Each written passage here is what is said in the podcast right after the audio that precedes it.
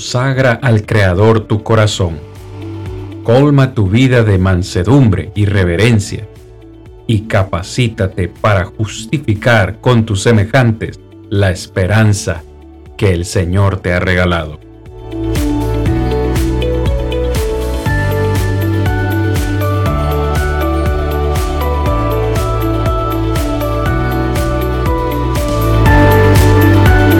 Yo soy Cristian Vargas, evangelista de Plainview Iglesia de Cristo, y este es su programa, Defendamos Juntos la Esperanza.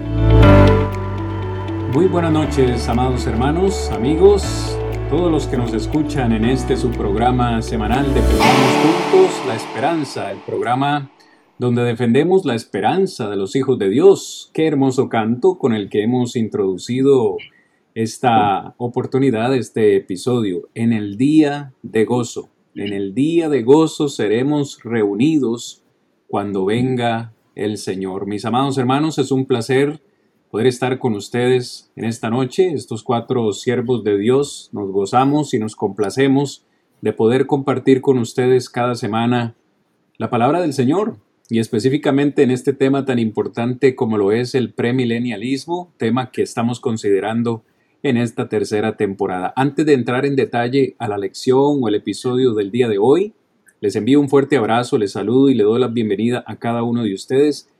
Se viene tema muy importante el día de hoy, como siempre lo digo, si usted sigue nuestras redes sociales, habrá visto ya el anuncio del tema que vamos a estar compartiendo con ustedes el día de hoy. Una simple pregunta, ¿vendrá, vendrá Jesús pronto?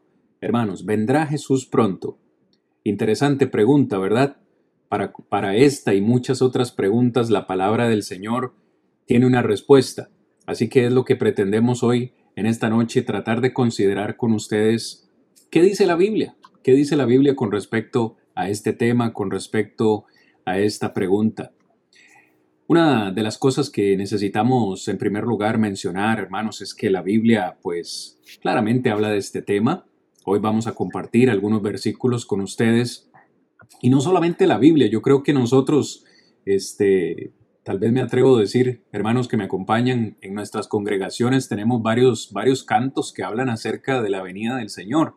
De momento se me viene a la mente eh, eh, este canto, El gran día viene, himno 114 en nuestro inario. El gran día viene.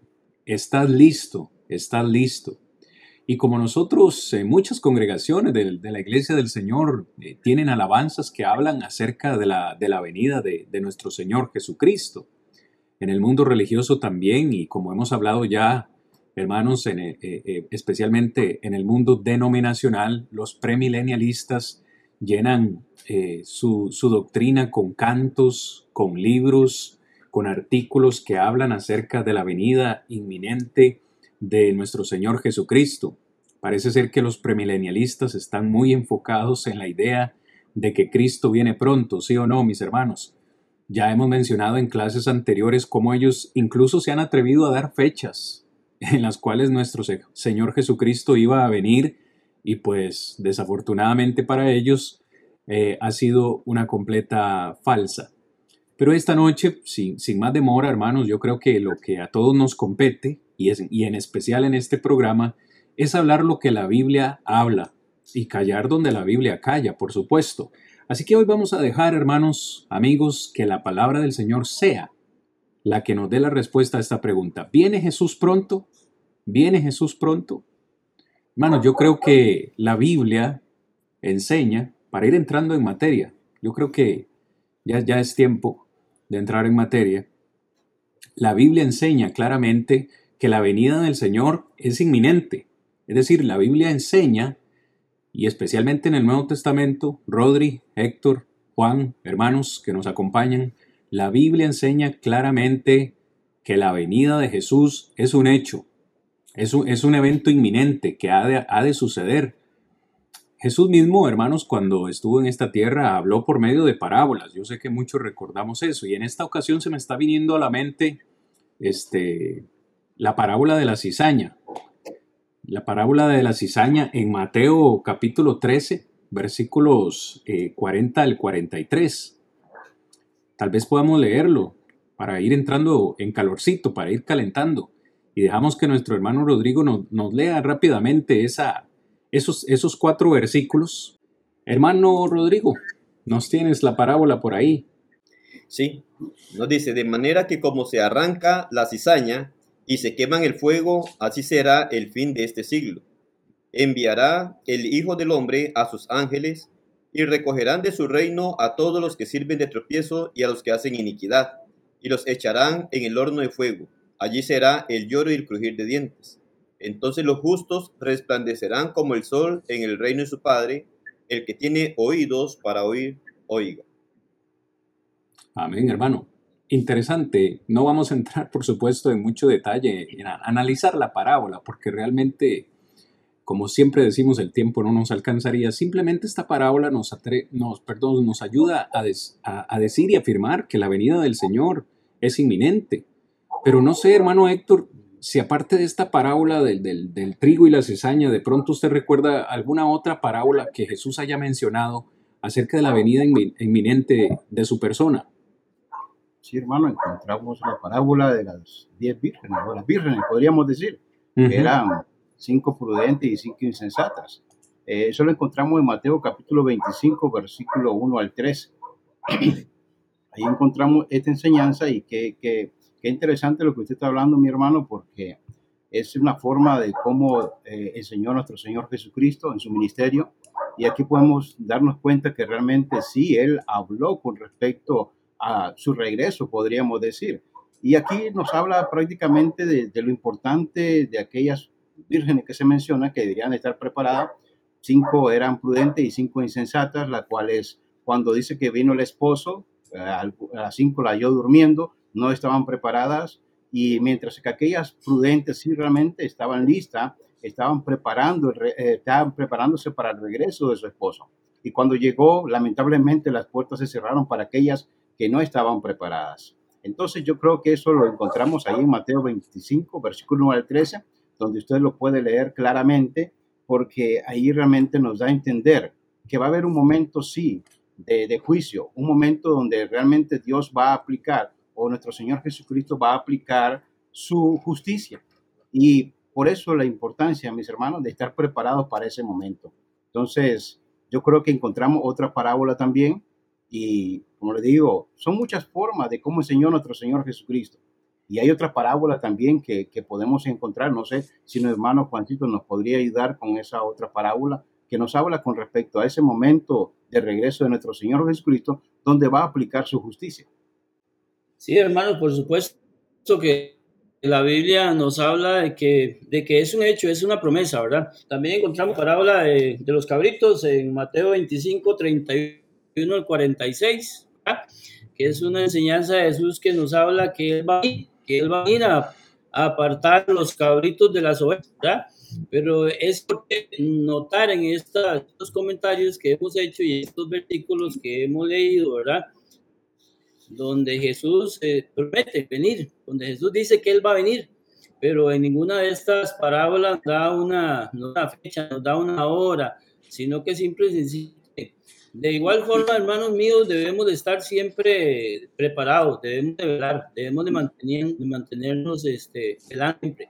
Así como el Señor de esas caritas, hablando de las de las diez vírgenes, como, como el hermano Rodrigo nos hablaba de la cizaña, y también este, en este caso, cuando el Señor venga va a apartar este, los cabritos de las ovejas, y las ovejas eh, pues son aquellos que han hecho su voluntad, son los hijos del reino, y los cabritos pues van a ser apartados, como dijo el, Señor, van a ser unos apartados a la derecha, unos apartados a la izquierda.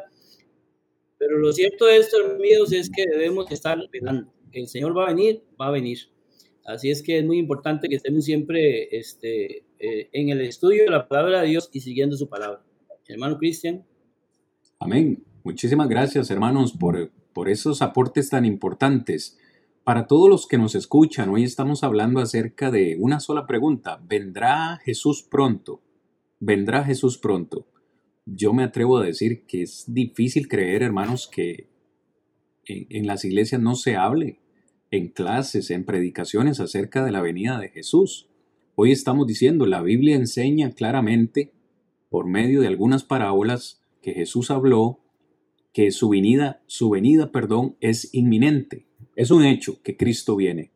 De hecho, Jesús, hermanos, no solo lo habló en sus parábolas, lo dijo abiertamente en muchas de sus enseñanzas. Yo quiero leerles Marcos capítulo 8, versículo 38. Si usted nos, nos escucha y está tomando nota, Marcos 8, 38 son palabras textuales de nuestro Señor, donde dice, porque el que se avergonzare de mí y de mis palabras en esta generación adúltera y pecadora, el Hijo del Hombre se avergonzará de él cuando venga en la gloria de su Padre con los santos ángeles.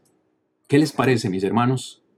El Hijo del Hombre, es decir, Jesucristo mismo, se avergonzará de aquellos que se avergonzaron de él cuando se avergonzará de ellos. Dice Jesús, cuando venga, cuando venga por segunda vez trayendo la gloria de su Padre con los santos ángeles. Hermano Rodri, ¿recuerdas tal vez, no sé, estamos tratando de, meterle un poquito de, un poquito de carne a esta enseñanza, como decimos? ¿Recuerdas algún otro texto donde Jesús haya, haya dicho abiertamente que Él va a regresar? Sí, claro. Hay algo importante que debemos de notar y igual como ustedes han mencionado, pero es ese punto sobre la pregunta si el Señor vendrá pronto o si Jesús vendrá pronto. Nosotros escuchamos y hemos escuchado y hemos hablado ya en las clases anteriores en donde muchas personas han puesto fecha, ¿verdad?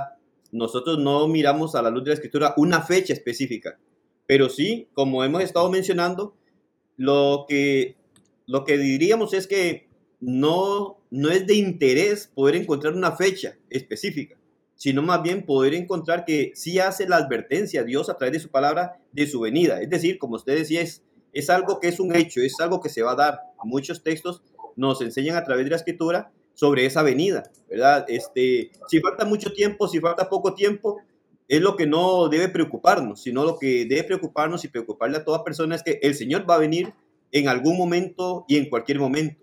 Jesucristo mismo hablando con sus discípulos allá en Juan 14, del 1 al 3, él les manifestaba diciendo, no se turbe vuestro corazón. Les dice, creéis en Dios, creed también en mí. Y entonces les hace ver a ellos, en la casa de mi padre muchas moradas hay. Dice, si no las hubiera, yo les hubiera dicho. Pero él dice algo muy claro, si me fuere y os prepararé el lugar, vendré otra vez y os tomaré a mí mismo para que donde yo estoy, vosotros también estéis. Entonces, aquí hay, como decía el hermano Juan, aparte de lo que encontramos nosotros, textos muy específico sobre la segunda venida, también aquí esa segunda venida se enfoca como una promesa que Él hace. Y nosotros sabemos que cuando Dios promete, cumple. Y entonces cuando examinamos textos como estos, podemos darnos cuenta que es un hecho la venida del Señor. No sabemos específicamente el día, no sabemos específicamente la hora, pero de que el Señor viene, viene. Puede ser hoy, puede ser mañana, puede ser dentro de un año, puede ser dentro de 100 años, pero de que va a venir, va a venir. Y al ser humano, al nosotros no saber cuándo será esa venida, lo que debemos de conocer es que hay una advertencia, una promesa sobre su venida y entonces el Señor va a venir. Lo que nos corresponde a nosotros es poder saber y encontrar a la luz de las Sagradas Escrituras cómo prepararnos para esa venida. En, nos, en el avance de nuestro estudio en esta noche vamos a mirar también sobre esa venida, pero en, en este aspecto que hemos estado mirando, tanto en parábolas como directamente Jesucristo enseñando, sí nos enseña que va a venir, que va a venir.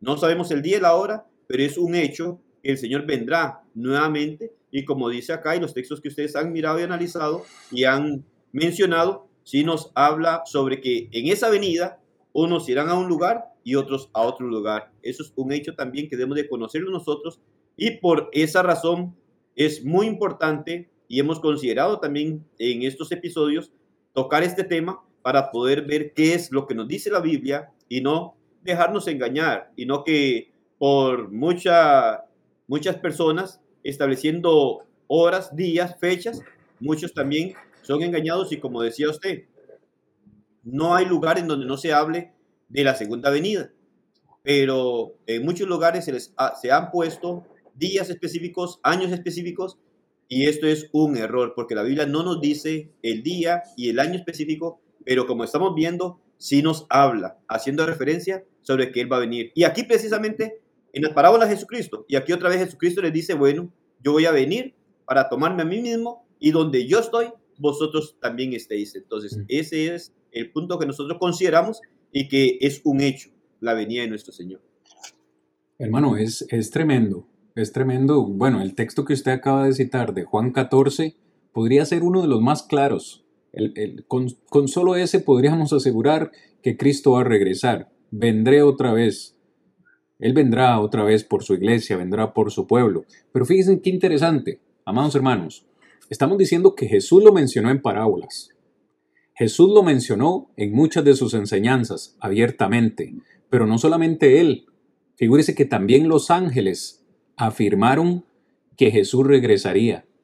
Hermano Juan, no sé si recuerda usted el, el, texto de en Hechos capítulo 1, en esa ascensión de nuestro Señor Jesucristo. Creo que sería bueno leerlo, si usted me ayuda, hermano, en Hechos capítulo 1, versículos 9 al 11 ¿Cuáles fueron las palabras de los ángeles? Eso, es lo que yo quiero recalcar hoy. No solo Jesús lo dijo, también los ángeles. Hermano Juancito, cuando tenga el texto y me ayuda, por favor, hermano. Sí, claro que sí, claro que sí. Hechos 1.11 dice, los cuales también le dijeron, varones galileos, estoy Hechos 1.11, los cuales también le dijeron, varones galileos, ¿por qué estáis mirando al cielo? Jesús, que ha sido tomado de vosotros al cielo, así vendrá como le habéis visto ir al cielo. Hechos capítulo 1, versículo 11. Amén. ¿Qué opinión le merece, hermano Juan, a usted esas palabras de esos ángeles? Sí, hermano, que bueno, como, como hemos ido comentando, ¿verdad? Y es que cuando vamos a la escritura no encontramos, digamos, para un tema como este, que hay que ver este, la Biblia en un sentido general, ¿verdad? No irnos a un solo texto para tener más argumentos. Podemos ver también, este, en este caso, los, los, los mismos ángeles le dijeron a los varones, varones galileos, ¿por qué están preocupados? ¿Cuál, cuál es su, su, su, incertidumbre, por así decirlo, que ellos tenían? No se preocupen, el Señor se va, pero el Señor va a volver. Pero lo importante de estos textos es que ellos, los textos bíblicos puntualizan, puntualizan una sola cosa, y la sola cosa esta es que el Señor va a volver, ¿verdad?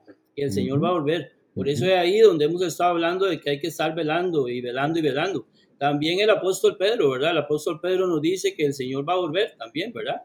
También nos dice el Señor que el apóstol Pedro que el Señor va a volver. Son muchos pasajes y, y muchos apóstoles. El apóstol Pablo también nos, nos habla de que, de que el Señor va a volver pero es muy interesante eh, ah, este, este tema, ¿verdad? Por, por, todo lo que se da en el mundo, por todas las, las malas aplicaciones y por mm. todo, lamentablemente, aquellas personas que enseñan cosas que no dice la Biblia. La Biblia afirma categóricamente que el Señor va a volver, ¿verdad? Y ese es el punto que debemos de notar en estos textos bíblicos, porque ese es el punto que estamos viendo, ¿verdad? La, que el Señor va a volver, la promesa. Y ahí vamos a ver después qué más va a pasar, ¿verdad? ¿Cuál va a ser su objetivo y, de qué manera va a venir? Hermano Juancito, usted, bueno, todo lo que acaba de decir es excelente pero mencionó algo que me llamó grandemente la atención. Usted mencionó a los apóstoles. Entonces, vea qué interesante, estamos diciendo que no solo Cristo lo habló en sus enseñanzas y sus parábolas, estamos diciendo que los ángeles hablaron de su venida inminente y también los apóstoles. El apóstol Pablo fue uno que habló claramente de acerca de la venida de nuestro Señor Jesucristo. En 1 Corintios capítulo 16, versículo 22, Pablo oró, Señor, ven. Señor, ven. Vea la oración del apóstol Pablo. ¿Recuerdan ustedes esa palabra? Tal vez, tal vez los voy a tomar fuera de base, hermano, pero tal vez ustedes recuerdan esta palabra, esta palabra que, si mal no recuerdo, aparece en Corintios.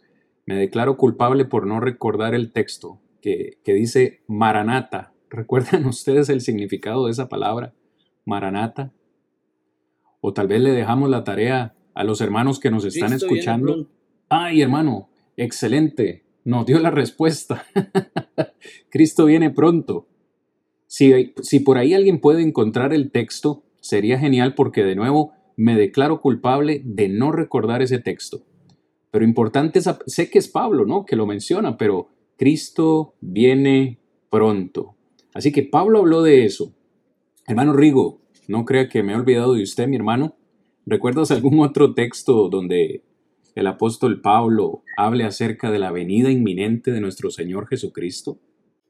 Claro, en la carta, en la carta a los tesalonicenses, en la primera carta a los tesalonicenses, capítulo 4, versículo 14, nos hace ver esto. Pablo escribió que si creemos que Jesús murió, aún así traerá Dios consigo, ¿verdad? A los que durmieron en él, haciendo, haciendo referencia a aquellos que, que podamos haber muerto antes de la venida del Señor. Entonces, habla que en su venida también vamos a ser traídos con Él, aquellos que, que durmieron antes de su venida. Entonces, ahí es donde nosotros miramos que Pablo varias veces o en varias ocasiones hace mención sobre esa venida del Señor. Y es algo en el cual nadie va a escapar aún. Miramos que Él dice que los que durmieron en Jesús, Dios los va a traer consigo también. Entonces, aunque, aunque nosotros hayamos partido de esta tierra, antes de la venida del Señor, igual vamos a presenciar lo que es su venida porque vamos a venir, igual el Señor nos va a traer con él para ese gran día en el cual se va a manifestar delante del mundo para juzgar a todo ser humano. Amén, hermano. Amén. Vean qué interesante entonces. Es un tema tan interesante, tan inminente y que es un hecho que no solo Jesús lo habló, los ángeles lo hablaron, Pablo lo, mencionó, pero no solo Pablo, si, si mal no recuerdo, también Pedro. Hermano, hermano Héctor, le voy a dar a usted el privilegio de mencionarnos algún versículo en el cual Pedro nos haya hablado de la venida del Señor. Sí, hermano. Mire cómo es. Hemos mencionado varios textos, hemos mencionado cómo Jesús viene enseñando, los ángeles también lo que le dicen a los apóstoles. Ahora los apóstoles vienen, pero ellos nunca escucharon ninguna fecha, hermano. Y ahora lo que Pedro dice aquí, en segunda de Pedro 3.10, yo creo que es ahí donde nosotros debemos ya tener la alerta. O sea, no hay fecha, pero nos dice algo muy importante ahí, que el día del Señor dice vendrá como ladrón en la noche. ¿Ya? Dice en segunda de Pedro 3.10, dice, pero el día del Señor vendrá como ladrón en la noche, en el cual los cielos pasarán con grande estruendo y los elementos ardiendo serán deshechos, y la tierra y las obras que en ella hay serán quemadas. Mi hermano, no hay fecha, pero hay algo muy importante. Nosotros, por lo menos, si un ladrón se va a venir a meter a robar aquí, no, a mi casa, no me va a decir el momento que va a venir. Si me dijera, yo tendría que estar preparado para no dejarlo entrar. Pero tome en cuenta esta parte donde él dice que vendrá como ladrón en la noche. O sea, hay un momento cuando, o sea, no vamos a ver ese momento cuando el Señor venga, pero lo importante que la enseñanza que hemos venido dando es que debemos estar preparados. Entonces, esa es la parte que nosotros debemos entender. Durante todo el recorrido que venimos haciendo ahorita, no se ha mencionado fecha, pero ahora lo que encontramos es aquí a Pedro diciéndonos que él va a venir como ladrón en la noche. Entonces, yo creo, mi hermano, de que es momento de que vayamos analizando todo esto. Ok, amén, gloria a Dios. Recuerde, estamos hablando lo que la Biblia enseña hoy. Y la Biblia enseña que la venida de Jesús es un hecho inminente. Lo dijo él, lo dijeron los ángeles. Estamos revisando textos en los cuales los apóstoles lo hablaron. Pablo lo dijo, Pedro lo dijo. Recuerdo al apóstol Juan. ¿Recuerdan ustedes allá en Apocalipsis, hermanos? Capítulo 1, versículo 7. El apóstol Juan dijo, He aquí, viene con o en las nubes, y todo ojo le verá. Todo ojo le verá. Viene con las nubes.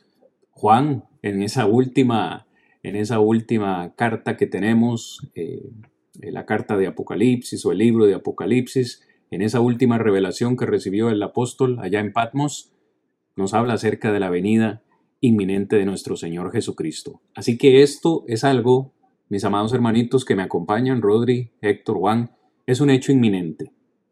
Pero la Biblia, la Biblia no solamente habla de que el hecho o que la venida del Señor es un hecho, sino que también la Biblia nos habla acerca de la manera de cómo será su venida, de cómo será su venida. Hablemos de eso un poquito. Rigo, ¿cómo, de acuerdo con la palabra del Señor, de acuerdo a la palabra del Señor, cómo vendrá nuestro Señor Jesucristo? ¿Qué podrías mencionarnos ahí en primer lugar? ¿Cómo viene el Señor? Bueno, prácticamente como aún mencionaba este Héctor anteriormente, ¿verdad? Cuando nos hablan Pedro, nos viene como ladrón en la noche. Entonces, en ese primer sentido, lo que podemos mirar es que el Señor no ha, no ha revelado, no reveló nunca, como hemos dicho, el día ni la hora. Nadie sabe el tiempo en el que Él va a regresar, pero sí es un hecho que Él va a venir. Aún los ángeles, cuando nosotros miramos que es algo muy importante poder considerar y que el hombre ha errado demasiado, queriendo colocar fechas a la venida del Señor, pero nosotros debemos de mirar que es un sentido en el cual nosotros debemos de ver. ¿Y el Señor cómo va a venir? No de forma invisible, no va a venir de, de forma en la cual no, no se dé cuenta a alguien, o que alguna persona en esta tierra no vaya a saber que el Señor vino, por ejemplo. que hoy encontramos teorías como manifestando que el Señor vino ya en determinado tiempo, pero algunos no lo vieron. En la carta a los tesalonicenses, capítulo 4, versículo 16, nos habla a nosotros que Cristo vendrá de manera personal. Y eso es algo importante. No va a enviar a alguien, no va a enviar a un ángel, no va a enviar a un servidor suyo, sino que la venida del Señor es algo en donde nos enseña que así va a ocurrir y aparte de eso, es tan importante y es un evento tan importante que no va a enviar el Señor ni a un ángel ni a ninguna otra persona, sino que en esa venida es Él de manera personal. Es decir, va a ser visible para todo ser humano, todo ojo le va a ver. El Señor vendrá de manera personal y entonces ahí es en donde nosotros miramos que no es ni figurativamente ni por medio de un representante, por así decirlo, sino que personalmente el Señor va a venir. Decimos, ¿el Señor va a venir? Sí. ¿De qué manera? ¿Cuál es la forma que nos enseña la Escritura que va a venir? Personal. No figurativamente, ni con un representante que venga a manifestar que es enviado porque el Señor dijo que viniera a hacer eso, sino que es Él, precisamente, en persona, que va a venir a hacer ese juicio en esa segunda venida que nos enseña las Sagradas Escrituras. Claro. Y para mí, Gracias, Rigo. Para mí es importante y debe ser para todos importante este punto. Él mismo cuando habló en Juan 14 habló en primera persona, vendré otra vez. Es decir, no va a mandar a, un tercero, a un representante, tampoco es algo figurativo. Eh, como yo mencionaba hace un poquito, y tal vez me estoy adelantando, pero todo ojo le verá, incluso para aquellos que han afirmado que Cristo ya está aquí en la tierra y está de, está de incógnito, está escondido, está por ahí ya dándose unas vacaciones mientras viene el tiempo. No, no, no, no, Cristo no va a venir a escondidas, viene de una manera personal. Pero hermanos, también, eh, tal vez para, ya que mencioné esto, decir que la Biblia enseña que Cristo viene de una manera visible. El texto que he estado mencionando es Apocalipsis 1.7, ¿verdad? Que ya mencionamos también anteriormente, donde dice Juan, viene con las nubes y todo ojo le verá. algunos me han dicho, ¿cómo es esto posible? Que en un mismo día todas las personas de la Tierra, en todas las partes del mundo, que esta Tierra es tan grande, todas al mismo tiempo van a ver al Señor. Eso es imposible. ¿Y qué de los que murieron hace años? ¿Y qué de los Juan y, y los apóstoles, e incluso Adán y Eva, que fueron los primeros habitantes de la Tierra? ¿Cómo ellos lo van a ver? Yo no lo sé. Sería muy profundo para mí explicarlo, pero si la Biblia lo dice, yo lo creo como una verdad. Todo ojo tendrá que ver al Señor.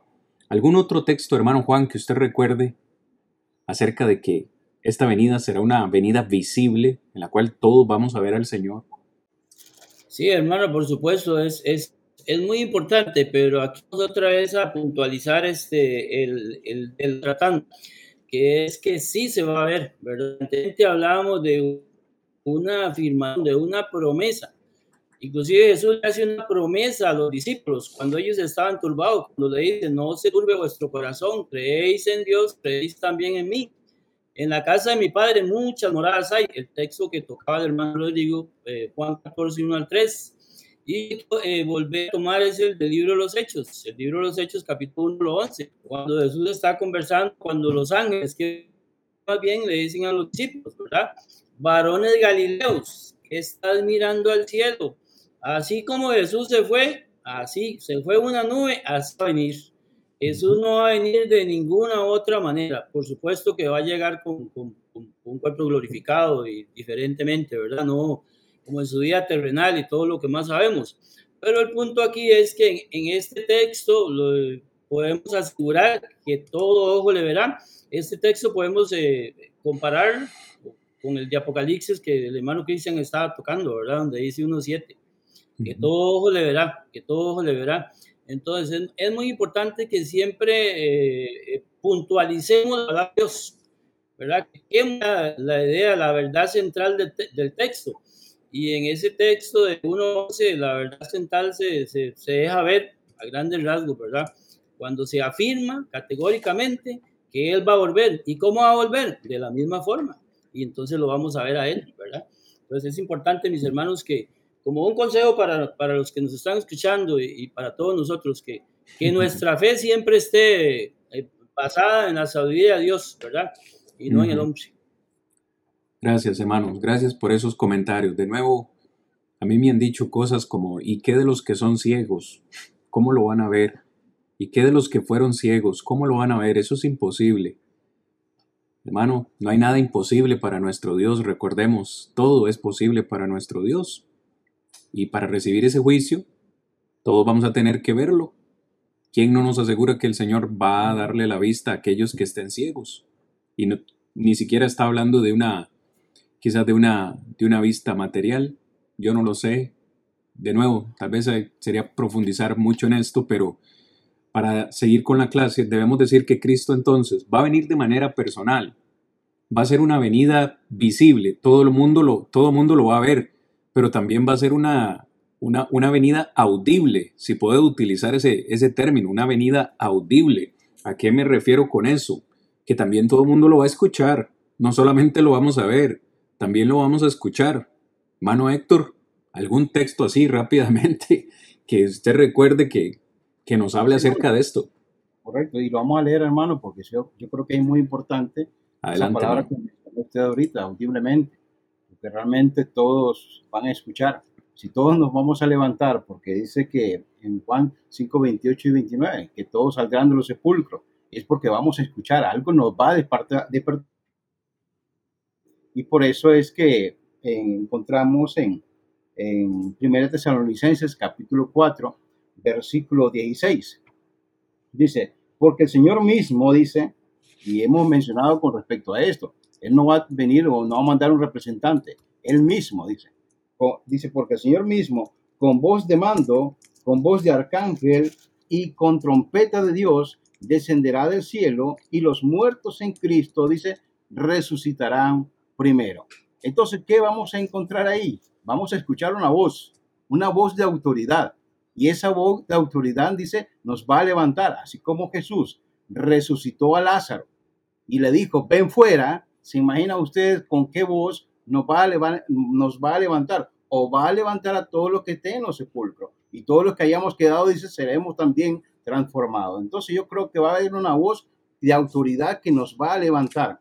También dice que va a venir con voz de arcángel y con trompeta de Dios. Yo creo que, mis hermanos, con esto que estamos hablando ahorita y esta parte que estoy mencionando ahorita, que va a venir audible, nadie podrá en este caso decir, yo no escuché. No, porque todos, dice, vamos a comparecer ante el tribunal de Cristo.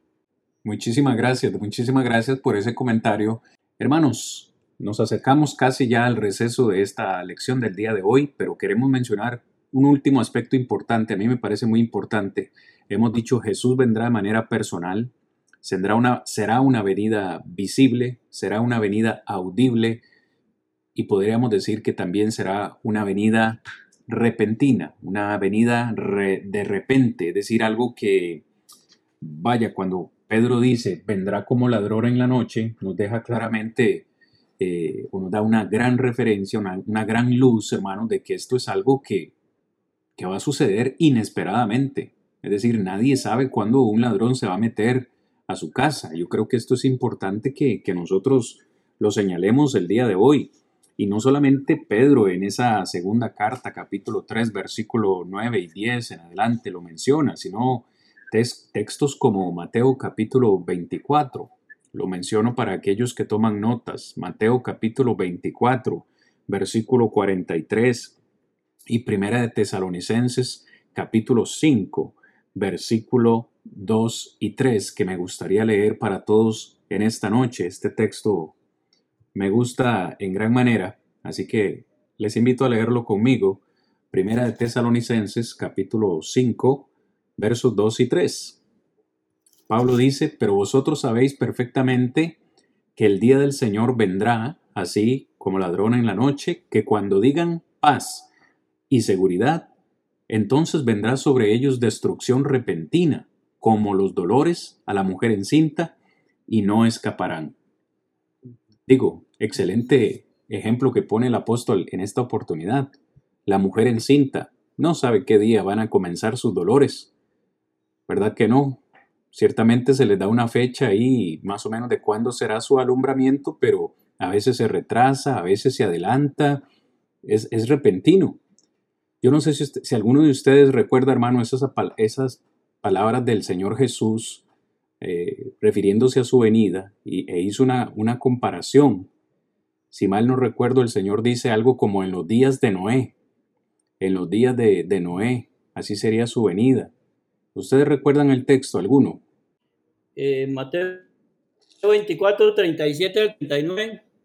Mateo 24, 37 al 39. Jesús nos da un gran ejemplo, ¿verdad? De, de, hablando de su venida, que como en los días de Noé, cuando todo el mundo estaba casándose, dando en casamiento, o podemos verlo, decirlo, llevando una vida normal, como la vida que llevan hoy todo el mundo, que anda viviendo su vida, trabajando, eh, eh, paseando, comiendo y haciendo todo lo normal. normal.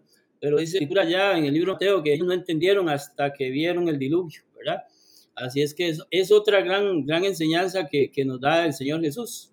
Y es igual, porque Él les, les, les predicó muchos años a aquellas personas acerca de que venía el diluvio, de que hoy nos toca también nosotros de tal manera predicarle a este mundo hacer que debemos estar preparados porque no sabemos el día ni la hora cuando venga.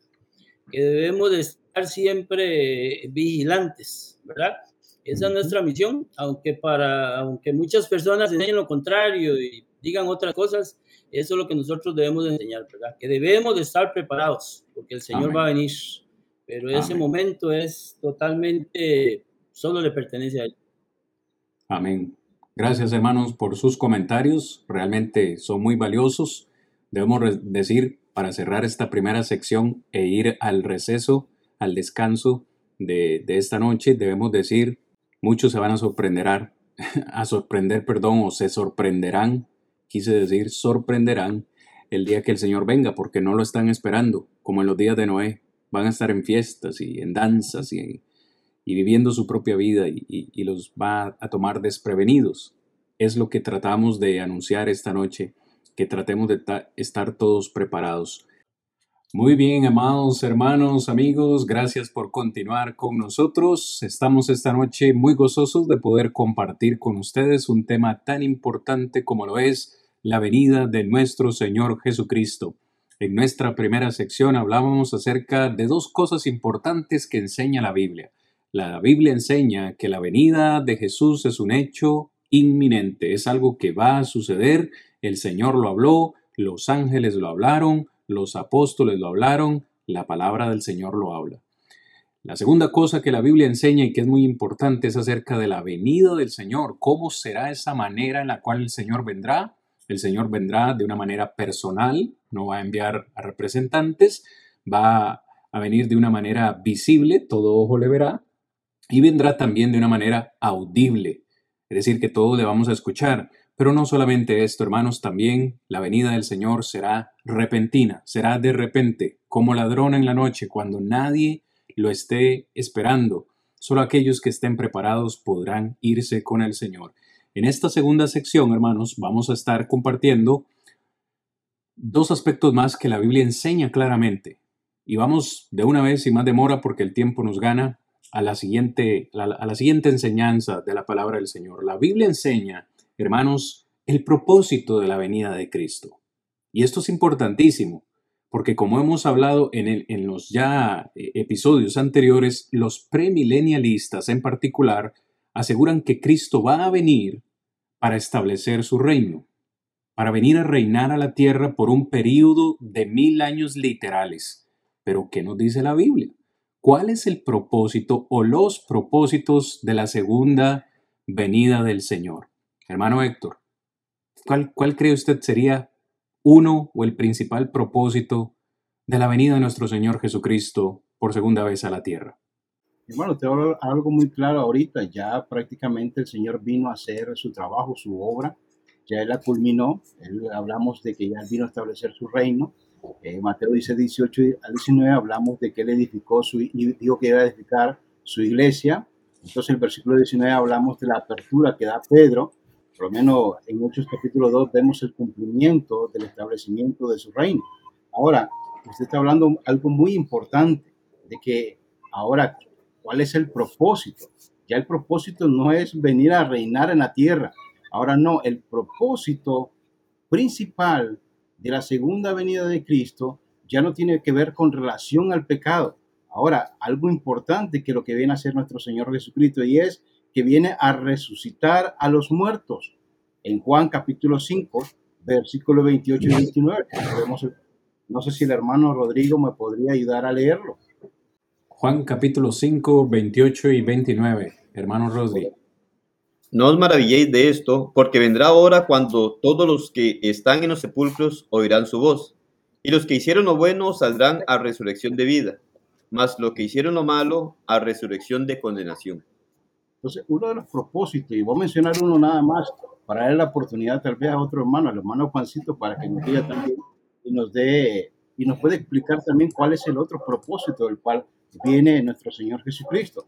Estamos hablando que aquí el propósito es venir a resucitar, así como Él resucitó, esa es la promesa que nos hace a nosotros también, resucitar. Ahora, tomemos en cuenta que va a haber una resurrección. Ya ahora dice en Hebreos nos habla de que ya no viene con relación al pecado. Entonces, esa es la parte que hay que entender. Ahora, Él viene con un propósito nada más, que es establecer un juicio. Por eso es que dice que vamos a resucitar.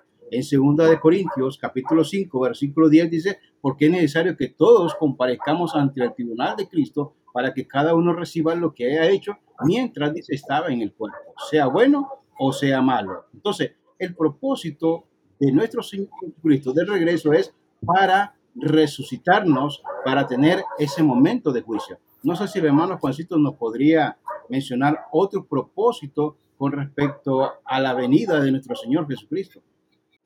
Oh, hermano. Sí, hermano, eh, eh, es importante en este nosotros eh, recordemos que Cristo, mm, el propósito es para establecer su reino.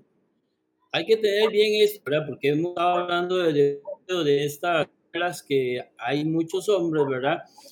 Ya con esa enseñanza de Cristo para establecer su reino por mil años.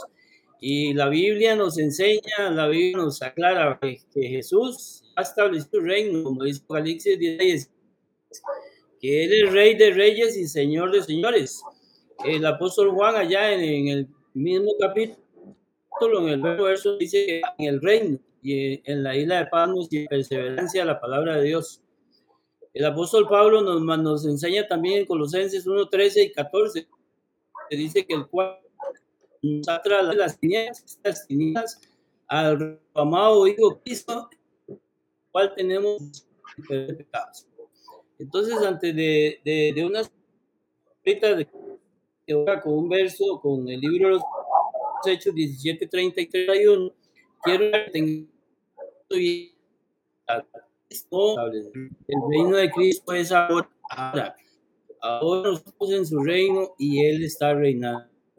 Dice la escritura en el verso, en el capítulo 17 y 30 y 31 del libro de los Hechos de la siguiente manera.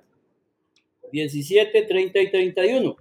Pero Dios, habiendo pasado por alto los tiempos de esta ignorancia, ahora manda a todos los hombres en todo lugar que se arrepientan, por cuanto ha establecido un día en el cual juzgará al mundo con justicia por aquel varón a quien designó, dándole fe a todos con haberle levantado de los muertos.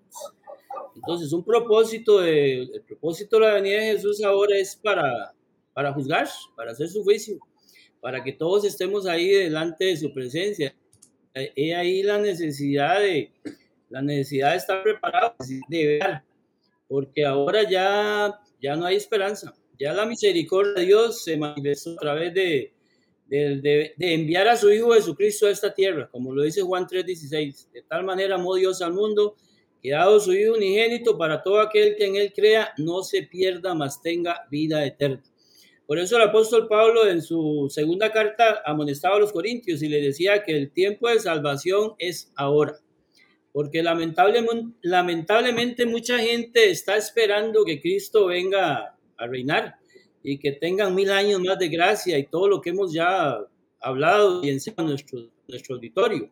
Pero la Biblia no enseña, la Biblia, por supuesto, por supuesto, Jesús va, Él va a venir. Eso está establecido, como dice el libro de y de la manera que está establecido para los hombres, que mueran una sola vez y después de esto, el juicio. Entonces Cristo va a venir para juzgar. Cristo va a venir para hacer el juicio ya definitivo. Ya de ahí en adelante ya no hay más esperanza. Por eso mis hermanos y amigos debemos de velar y sobre todo este, edificarnos conforme a la palabra de Dios. Sí, me llama mucho la atención lo que ustedes han mencionado en cuanto a lo que el Señor viene y es muy importante poderlo notar porque cuando hablamos de, de estas ideas premileniales que establecen como que Jesucristo va a venir a establecer su reino, eh, implícitamente estarían diciendo que existiría como una tercera venida, más bien. Y aquí empezamos a mirar nosotros que habla de solo una segunda venida.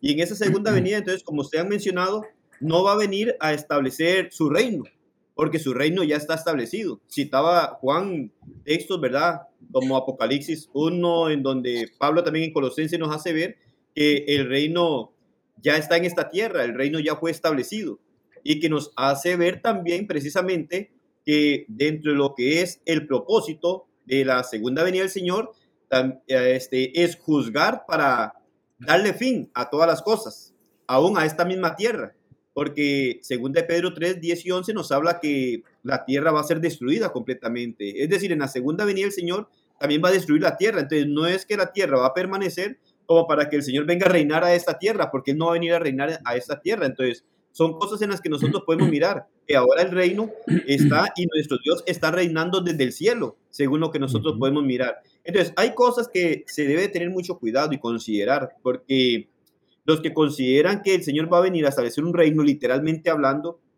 este, erran en lo que la escritura dice, porque el reino ya está.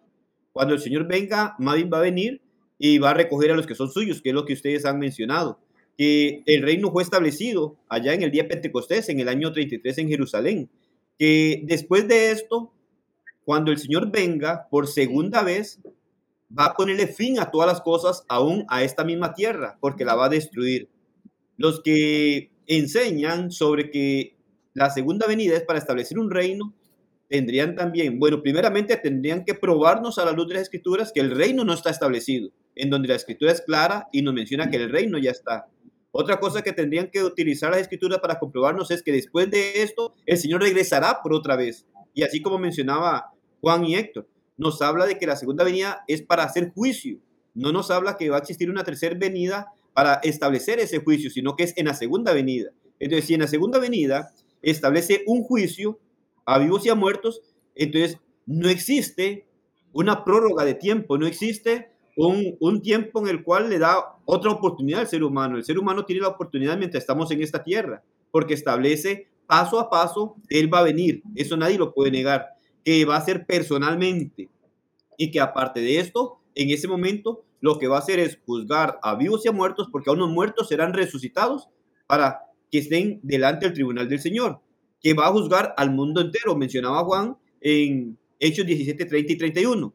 Y dice Pedro entonces que cuando Él venga y haga esto, los elementos ardiendo serán deshechos. Es decir, esta tierra será destruida completamente. Entonces, el Señor no va a venir a establecer lo que muchos hablan del reino, porque el reino ya está establecido como hemos mirado, y más bien va a venir a hacer juicio a la humanidad y aún la misma tierra será destruida, que es algo que debemos de tener presente. El que diga algo diferente a esto que nos enseña la Biblia, como digo, tendría que demostrar que eso sí es una segunda oportunidad y que hay una tercera venida, lo cual la Biblia no enseña absolutamente nada de una tercera venida, sino más bien de estar preparados porque el Señor va a venir por segunda vez y decía hermano Héctor, aún citando las Sagradas Escrituras, sin relación al pecado. Y cuando habla de decir sin relación al pecado, es lo que vino a ser al principio, relacionado al pecado para que el hombre encontrara justificación delante de Dios y fuera parte del reino o la iglesia del Señor. Ahora no va a venir con relación a esto, únicamente vendrá a hacer juicio, a impartir justicia a cada uno según lo que haya hecho mientras estaba en esta tierra. Entonces, miro a la luz de las Sagradas Escrituras que es claro Dios en cuanto a eso. Bueno, Héctor, ¿iba a decirnos algo? sí, hermano. Este, siempre es bueno, ¿verdad? Que, que por lo menos hemos estado diciendo eso en relación al pecado y todo. Pero es muy importante mencionar el texto, porque usted está hablando también que no hay tercera, o sea, venida del Señor. El Señor nos habla claro en Hebreos 9:28, donde dice, así también Cristo fue ofrecido, dice, una sola vez, ¿ya? Dice, para llevar los pecados de muchos. Va aclarando de una manera pausada, podríamos decir, para que uno lo pueda entender. Ya Jesucristo vino una sola vez, dice, para llevar los pecados de muchos. Ahora dice, y aparecerá por segunda vez, ahora dice, sin relación con el pecado, para salvar a los que le esperan. Yo creo que ahí tenemos ya muy claro con respecto a la venida del Señor. O sea, el Señor va a regresar, pero ahora ya viene de una manera ya para poder dar el galardón o podríamos decir compartir todo aquello con aquellos que le esperan, que perseveran hasta el fin a pesar de las circunstancias. Sabemos que la vida de un cristiano no es fácil, pero lo importante es seguir perseverando, porque así que nosotros vamos a lograr ese gran galardón que está preparado en los cielos. Pero solamente nos presenta esto. Jesucristo ya vino, ya vino, fue sacrificado su cuerpo, ya para poder llevar los pecados de nosotros él vino a establecer su reino para que todo aquello sea añadido a ese reino y puedan gozar de esta salvación. Ahora sí, el regreso de Él es para que, para llevar a su iglesia. ¿Ya? Eh, y eso es lo que nos enseña la Escritura. No hay otro, otra venida más del Señor. Eso es lo que quería compartir, hermano. Qué hermoso y qué importante es hablar de la palabra del Señor y dejar que ella sea la que nos instruya. Algo que siempre queremos recalcar en este programa es que a toda costa tratamos de no incluir nuestras opiniones, de no incluir nuestros pensamientos, sino dejar que la Biblia sea la que hable. Ella se defiende solita. Y aquí pues debemos decir claramente, la palabra habla de dos venidas. En su primera venida, Cristo vino y cumplió el propósito o los propósitos específicos que tenía en esa venida. Es decir, en su primera venida, yo digo, su misión principal fue ser un Salvador. Y en este momento es y continúa siendo nuestro Salvador. Pero en su segunda venida, que como hemos mencionado es la última, no habrá una tercera, en su segunda venida el Señor Jesucristo ya no vendrá como Salvador. No vendrá como Salvador, vendrá como un juez. Segunda de Corintios capítulo 5 versículo 10 dice Pablo que es necesario que todos compadezcamos ante el tribunal de Cristo. ¿Y para qué es necesario compadecer ante el tribunal de Cristo? El texto dice para que cada uno reciba lo que haya hecho mientras estaba en el cuerpo, sea bueno o sea malo. Es por eso que en su segunda venida va a tener que resucitar a todos los que hayan fallecido, porque todos van a tener que escuchar ese juicio. Es por eso, como ustedes han señalado, que esa venida va a venir, o en, su, venida va a venir a juzgar al mundo, como dice Pablo, para que cada quien reciba lo que le corresponde. Porque el juicio del Señor será justo en ese mismo día, y esto es algo que yo quiero recalcar, hermanos, tal vez, tal vez si no se ha entendido bien, cada una de estas cosas que hemos mencionado hoy, que el Señor viene para juzgar, que el Señor viene para resucitar a los muertos, que viene para destruir la tierra, que viene para recompensar a los justos, todo eso sucederá en un mismo día. No es que Cristo viene un día y va a hacer una cosa un día, como por decir, hoy va a juzgar, mañana va a destruir la tierra y luego va a hacer... No, no, no, no, no, no, mis hermanos y amigos. Según entendemos, la Biblia nos enseña que en un mismo día sucederán todas estas cosas. En un mismo día todos seremos juzgados. En un mismo día habrá separación de los justos de los injustos. En un mismo día la tierra será destruida. Así que ya no habrá más. Ya no habrá más que hacer. El Señor no vendrá. Esto hay que decirlo enfáticamente. El Señor no vendrá a establecer un reino. El reino ya está establecido. Él está reinando en este momento. El Señor tampoco vendrá a vivir aquí en la tierra. Mi reino no es de este mundo. Su morada no es aquí en la tierra. Él le dijo a los, a los, a los discípulos, ¿no es cierto? Mencionábamos ahora Juan 14. Vendré otra vez. Dijo Jesús, ¿vendré otra vez para quedarme aquí con ustedes? No, vendré y os tomaré y os llevaré allá a las moradas celestiales, para que donde yo estoy, también ustedes puedan estar. ¿Cómo puede la palabra de Dios hablar más claro, hermanos? Así que yo creo que en esta, en esta parte hemos enseñado con la palabra de Dios el propósito o los propósitos de su segunda venida. Pero en esta noche también tenemos algo más para considerar con ustedes e ir prácticamente cerrando o finalizando esta enseñanza. Finalmente, hermanos, finalmente en esta noche quiero, quiero decir que la Biblia es clara y nos enseña acerca del tiempo. Yo creo que esto es lo principal que la mayoría, pues quizás hemos estado esperando escuchar en esta noche. La Biblia habla acerca del tiempo de la venida de Cristo. ¿Estoy diciéndolo bien? No, ¿verdad? Lo he hecho a propósito, porque realmente es, fíjense qué interesante, mis hermanos, es interesante porque la Biblia nos da detalles de todo lo que hemos mencionado hoy. Cómo vendrá el Señor, de que su venida es inminente, cómo va a venir personalmente, visiblemente, audiblemente, pero nos habla también del propósito, es decir, qué es lo que va a venir a hacer en su segunda venida.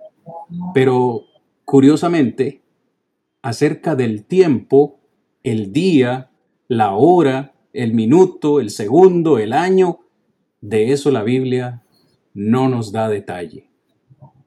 Y aquí es donde nos podríamos nosotros eh, quedar conversando un poquito más. Y de hecho, lo hago manera de anuncio. Vamos a tener dos clases especiales en esta tercera temporada acerca de Mateo capítulo 24 y las malas interpretaciones de Mateo capítulo 24. ¿Y saben por qué digo esto, mis hermanos? Porque probablemente a ustedes les ha pasado, Héctor, Rodri, Juan, a mí muchas veces me han dicho, el Señor ya casi viene, la venida del Señor está pero cercana. Vea que la Biblia dice que habrán terremotos, habrán guerras, habrán enfermedades, habrán pestes. Claramente lo dice Mateo 24, que todas esas señales vendrán antes del fin. Mm, ahí, ahí dejo, ahí dejo la, como dicen, la, la, espinita, ¿será eso lo que, lo que quiere decir Mateo 24? Ya lo hablaremos después. Pero, hermanos, la Biblia no habla absolutamente nada, ni nuestro Señor Jesucristo habló absolutamente nada acerca del día y la hora. Como ya hemos hablado en esta temporada, muchos han tratado de fijar fechas y se han equivocado. Recuerda, hermano Rodri, en alguna de esas clases anteriores algún personaje que se haya atrevido a dar una posible fecha para la venida del Señor? Tal vez si le recuerdas a los, a los hermanos que nos escuchan hoy. Sí, claro. Este, recordamos, uno de los personajes es William Miller. Esta persona claramente manifestó que el Señor iba a regresar y dando fecha en cuanto a día, mes y año. Él manifestaba que el 21 de marzo de 1843 y 21 de marzo de 1844 establecía como fecha en la cual el Señor iba a venir.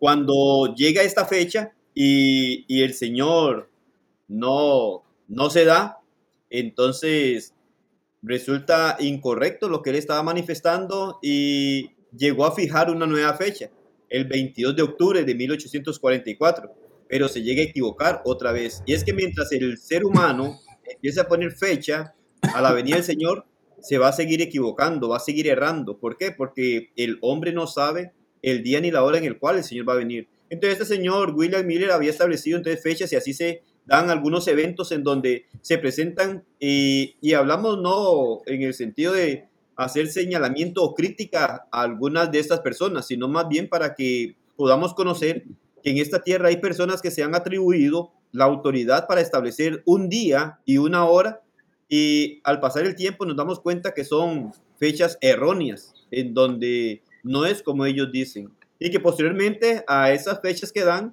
aún equivocándose, se atreven a colocar otra fecha más y vuelven a equivocarse. Entonces, no podemos nosotros tener credibilidad en una persona que quiera establecer una fecha este, en cuanto a la venida del Señor, porque como hemos dicho y enfocamos, es necesario que hablemos donde la Biblia habla y callemos donde la Biblia calla. Y a la luz de las Sagradas Escrituras no hay un texto en donde nos mencione nosotros el día ni la hora. En este caso, hablando de William Miller, este, hay varios personajes más que podemos mencionar. Tal vez Juan puede mencionarnos otro personaje que recordemos dentro de la historia de esto, de grupos religiosos y personajes que han establecido fechas y días para la venida del Señor.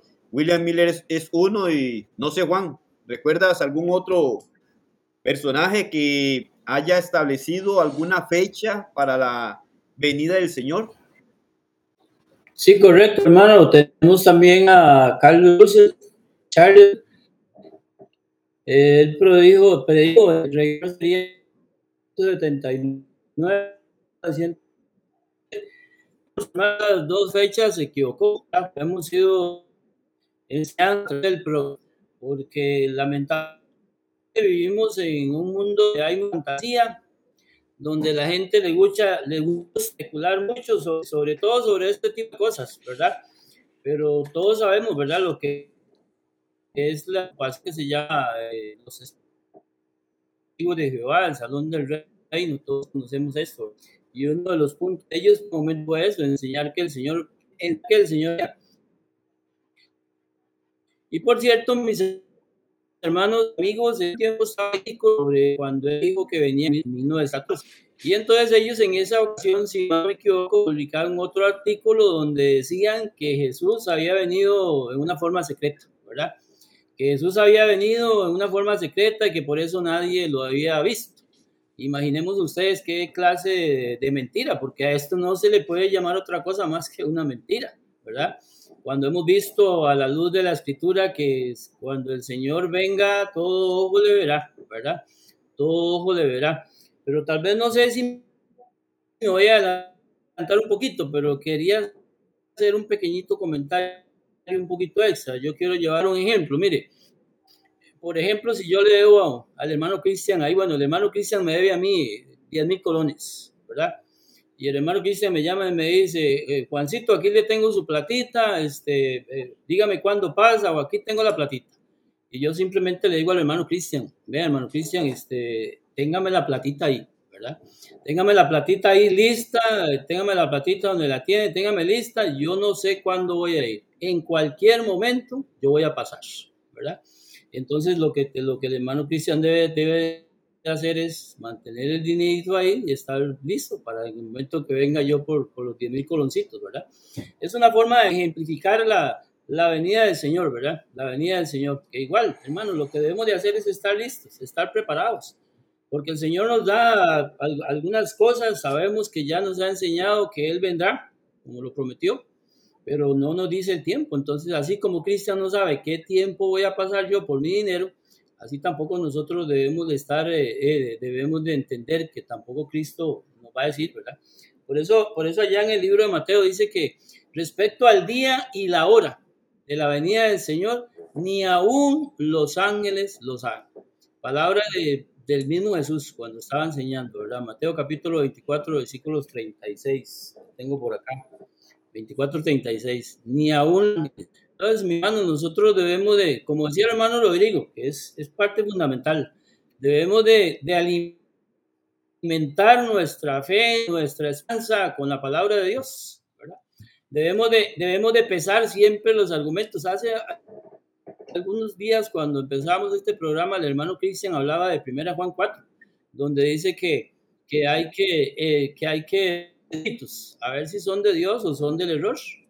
Y si vamos allá, porque el mensaje eso dice la escritura que ellos se, decían ser apóstoles y los hallaron mentirosos, eran falsos. Entonces nosotros de, de, tener esa fe, de tener esa convicción, porque muchas veces los hermanos y las personas mismas tienen cierto temor, ¿verdad? De, de, de preguntar y de hablar y de, probar a este tipo de personas. Y no debemos hacerlo para que, para que nuestra fe esté bajo, lo decía en, la sabiduría de Dios, ¿verdad? En el poder de Dios. Así es que, mis hermanos, es, es muy importante entender esto, ¿verdad? Que ninguna de estas, eh, por decirlo así, profecías que ellos dijeron, ¿verdad? Sean, ellos va a cumplir. O va a cumplir son las palabras de Jesús. Porque acuérdense lo que dice Jesús, que el cielo y la tierra pasarán, mas mis palabras no, no pasarán. Amén. Amén. Hermano Cristian. Sí, hermano. Muchas gracias por ese comentario tan, tan importante. Hoy debemos decir, o al menos yo quiero recalcar algo que decía en, el, en, la primera sección. La venida de Jesús es inminente, es un hecho. Lo habló él mismo, lo hablaron los ángeles y lo hablaron los apóstoles en el Nuevo Testamento. Usted ha mencionado algo muy importante. Ni los ángeles saben la hora ni el día. Es más, Jesús mismo dijo que ni él sabía el día y la hora. Tal vez sería importante leer Marcos, perdón, capítulo 13, versículo 32. Mi hermano Héctor tal vez me ayuda con esa lectura. Pero imagínense ustedes, amados hermanos y oyentes, ni siquiera Jesús, el Hijo de Dios, sabía el día y la hora, ni siquiera él se atrevió a dar un día una fecha de su venida y muchos en su prepotencia, en su inmensa humanidad se han atrevido a establecer fechas cuando ni siquiera el soberano, el justo, Jesucristo nuestro Salvador se atrevió a dar una fecha. Mi hermano Héctor nos ayuda con el texto. hermano, qué, increíble, hermano, cómo hay personas que tienen valor para querer pronosticar, podríamos decir, algo que ni los mismos ángeles, ni los mismos apóstoles, ni, nuestro Señor Jesucristo, miren cómo es. Pero cómo hay hombres que quieren ser más todavía. Si Dios no se lo reveló a ellos, imagínense ahora, hermano, el texto que dice aquí, que usted me menciona, el 32 dice, pero de aquel día y de la hora nadie sabe. Ni aun los ángeles que están en el cielo, ni el Hijo, sino el Padre. O sea, la pregunta es, ¿solo quién sabe, hermano? Solo nuestro Dios. Solo Dios sabe. Nada más. Increíble, como le digo. Es, es tremendo. Hoy, hoy estamos o hemos tratado de contestar esta, esta pregunta. ¿Vendrá Jesús pronto? La respuesta enfática y sencilla es, no sabemos. No sabemos porque la Biblia no habla de eso. No sabemos. Es más, yo podría decir, hay tres razones, por, si podría decirlo de esta forma, tres razones para la demora de su venida. Y digo demora para utilizar una palabra porque aquí hemos citado 2 de Pedro 3.9, donde cito textualmente, el Señor no retarda su promesa. Según algunos, la tienen por tardanza. Sabemos que esa promesa de la cual habla Pedro es su segunda venida. El Señor no retarda su promesa. Para algunos es tardanza. Pero ¿por qué se está, y lo pongo entre comillas, tardando o demorando el Señor en venir a la tierra por segunda vez?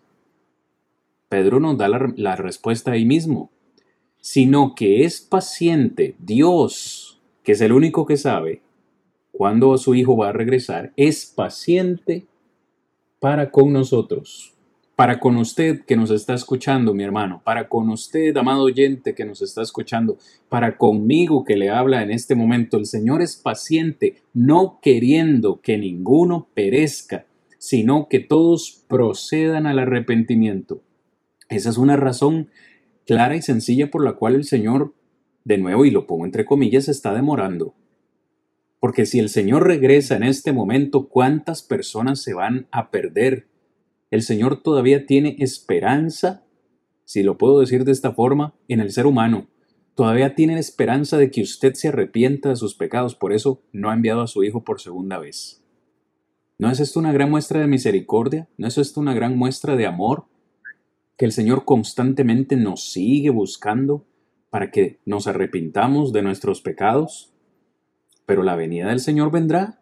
Después de, habernos dicho que el Señor espera para nuestro arrepentimiento, luego en el verso 10 dice, pero el día del Señor vendrá. Es decir, que aún hasta la paciencia del Señor, hermanos, tiene un límite, algún día se terminará y enviará a su Hijo aquí a la tierra.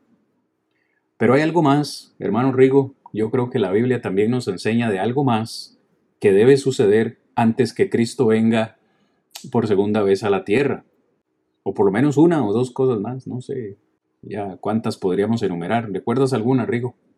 Sí, podemos nosotros mirar, por ejemplo, en la segunda carta a los tesalonicenses, capítulo 2, del versículo 1 al 12. Bueno, este, son varios versículos, pero para que lo anoten, ¿verdad? El que lleva apuntes. En este texto nos hace ver que antes de que el Señor venga, se iba a dar lo que es la gran apostasía, ¿verdad? En donde nos enseña que antes de venir el Señor, se daría la apostasía. Entonces, cuando nosotros miramos esto, eh, hay algunas cosas que la escritura nos muestra, ¿verdad? Que se iban a dar, aún cuando nosotros, aunque nosotros estamos seguros y enseñamos que no sabemos el día ni la hora, lo que sí podemos estar seguros es que cada día que pasamos en esta tierra se acerca más la venida del Señor, ¿verdad? Estamos más cerca a esa venida. Antes de su venida se iba a dar la apostasía, enseñaba y señala, ¿verdad? Dios a través de su palabra. Esto lo que nos hace a nosotros es advertirnos, ¿verdad? Constantemente. Este es como el, el panel, ¿verdad? De, de, nuestros carros, cuando andamos en el carro y, y, hay allí algunos dispositivos que se nos prenden dándonos avisos si algo anda mal.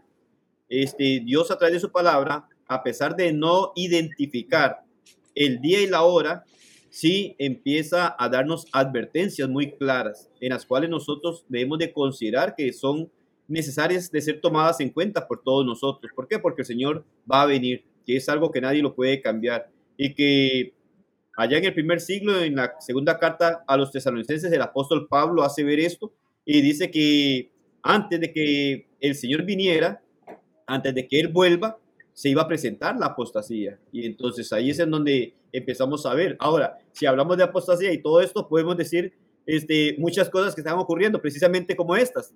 Las personas que empiezan a poner fecha y hora de la venida del Señor. Las personas que empiezan a decir que el Señor va a venir a establecer un reino literal en esta tierra, cuando la escritura enseña completamente otra cosa.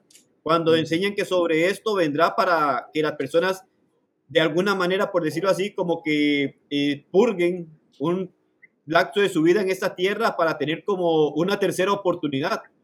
Todo esto es contrario a lo que Dios enseña a través de su palabra. Y entonces pareciera muchas veces a las personas escuchar esto muy agradable, porque pareciera que en la segunda venida del Señor no se va a llevar a cabo lo que hemos mirado en esta noche y que va a haber otra oportunidad donde la persona pueda cambiar el rumbo de su vida. Pero no es así, no es así. El Señor nos enseña a través de su palabra que antes de que Él venga se iba a presentar la apostasía y en nuestros tiempos miramos cómo se ha llegado a apostatar del Señor. Con esto no queremos decir que el Señor ya, va a venir mañana, aunque pueda ser que venga dentro de una hora, porque eso sí lo creemos.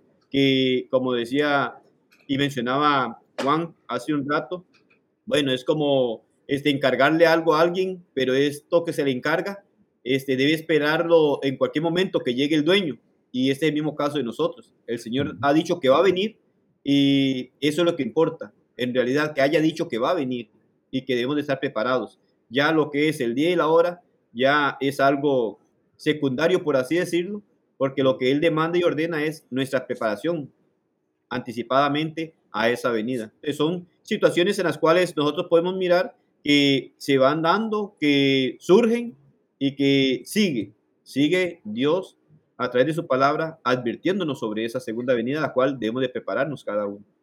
Hemos llegado prácticamente a la conclusión del programa de hoy, donde hemos tratado de contestar precisamente esa pregunta que usted tiene acá en esta presentación. ¿Vendrá Jesús pronto? La respuesta es no sabemos. Además, no sabemos más de lo que la Biblia nos enseña. Y yo debo decir, mm. Pedro escribió esto en su segunda carta, capítulo 3, versículo 9 y 10 en adelante, hace ya más de dos mil años.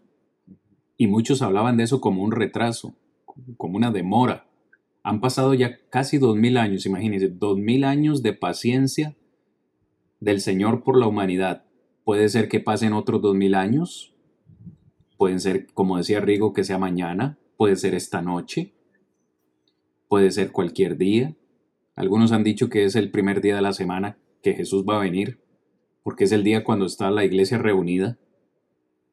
¿Y qué pasa cuando la iglesia esté reunida y yo no me he congregado?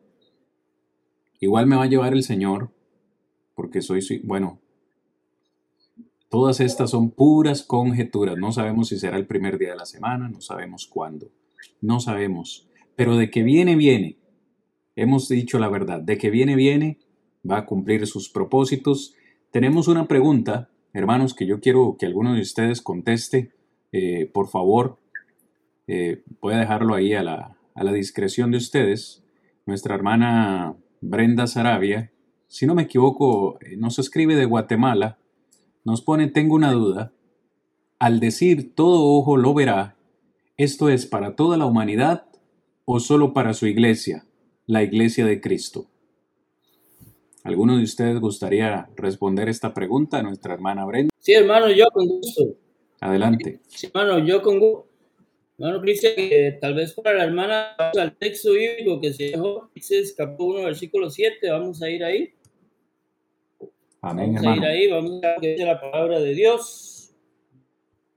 Guatemala, sí, dice versículo 1, 7, capítulo 1, versículo 7, viene pues, y todo le verá todo ojo está hablando de toda la humanidad, toda la humanidad, o sea, todo lo que, todo lo que haya, que exista hasta ese momento.